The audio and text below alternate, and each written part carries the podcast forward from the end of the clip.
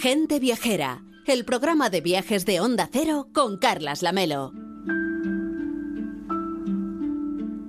Y hace menos de una semana se clausuró una nueva edición del Festival Internacional de Cine de Almería, el FICAL, con unos excelentes datos de participación. Eso confirma ese papel que tiene como referente nacional y mundial del mundo del audiovisual. Y el actor cubano William Levy fue uno de los visitantes del certamen y contribuyó a la promoción del destino Costa de Almería como plató cinematográfico natural. Y claro, es que Almería y el cine yo creo, Pablo, que están ligados ya para siempre. vamos, absolutamente, porque piensa Carles que prácticamente toda la provincia de Almería puede considerarse como un plató cinematográfico al aire libre.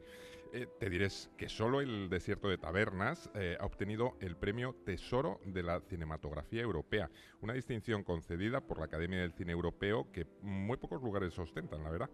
Eh, Almería ha sido y es una provincia preferente eh, de localizaciones cinematográficas en España. Ten en cuenta que por aquí se han rodado películas míticas de la historia del cine como Lorenz de Arabia, Cleopatra, Patton, Indiana Jones y La Última Cruzada, Exodus, Dioses y Reyes o Wonder Woman 1984.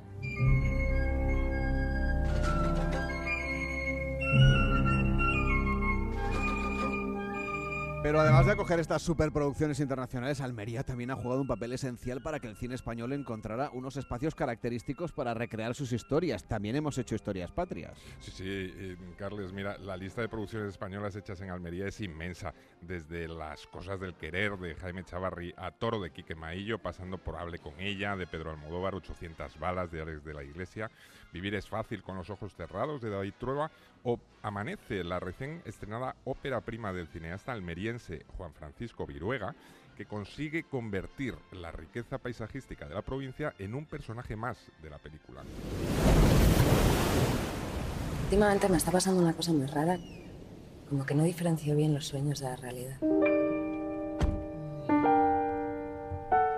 Me tengo que preocupar.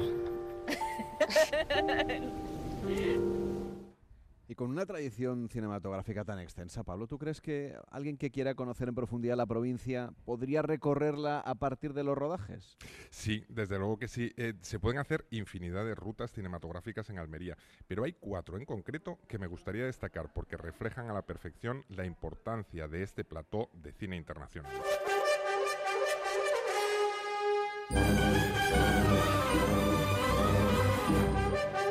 Primera de ellas es la ruta por Almería Capital, que te invita a sumergirte por un crisol de culturas. Eh, pone a tu alcance la ciudad musulmana y medieval con esa maravillosa alcazaba que cautivó a los protagonistas de Juego de Tronos. También la ciudad cristiana, la de la maravillosa catedral. Y por supuesto te invita a admirar la transición entre la ciudad burguesa y contemporánea a esta Almería moderna y dinámica de hoy. Viajando, por ejemplo, desde la antigua estación del ferrocarril, donde se rodó Agáchate Maldito, al ya imprescindible Paseo de la Fama, que cuenta con estrellas dedicadas a artistas que amaron la ciudad como Sofía Loren, Omar Sarif o Ángela Molina. Una segunda propuesta muy recomendable es la Ruta de las Aventuras, localizaciones mágicas que nos hacen creer que estamos en lugares legendarios acompañados por personajes como Conan el Bárbaro o Indiana Jones. Me refiero a lugares como la playa del Algarrobico, de Carboneras, o la playa de los Genoveses, una playa de dunas de arena fina y dorada situada en una preciosa bahía del Parque Natural Cabo de Gata, donde se rodaron infinidad de películas, entre ellas Sinbad y El Ojo del Tigre.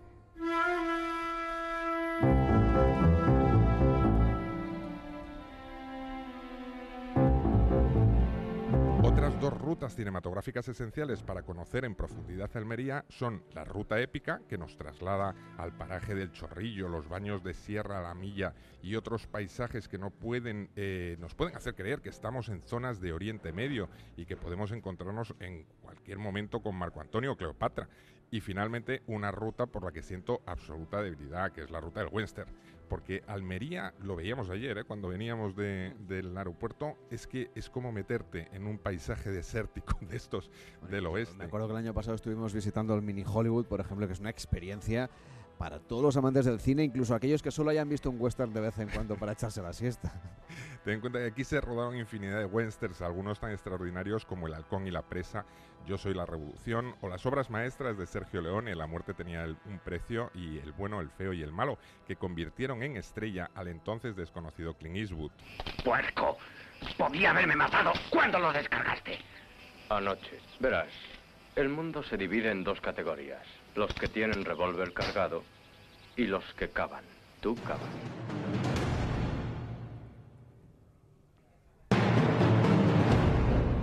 Y no se crean ustedes, el cine va a seguir siendo protagonista importante de la provincia de Almería porque el verano pasado la Junta de Andalucía dio el visto bueno para que el Cortijo del Fraile sirva como sede del nuevo Museo Provincial de Cine.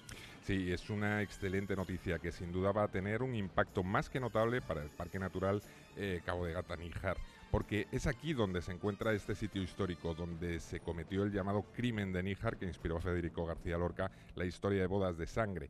El cortijo del fraile, que también ha servido de decorado a algunas famosas películas como las que antes mencionábamos de Sergio Leone, o La Vuelta del Coyote, protagonizada por José Coronado, tiene prevista su rehabilitación para que tanto el edificio principal como su entorno sirvan para la realización de exposiciones permanentes y actividades culturales de artistas y escritores almerienses.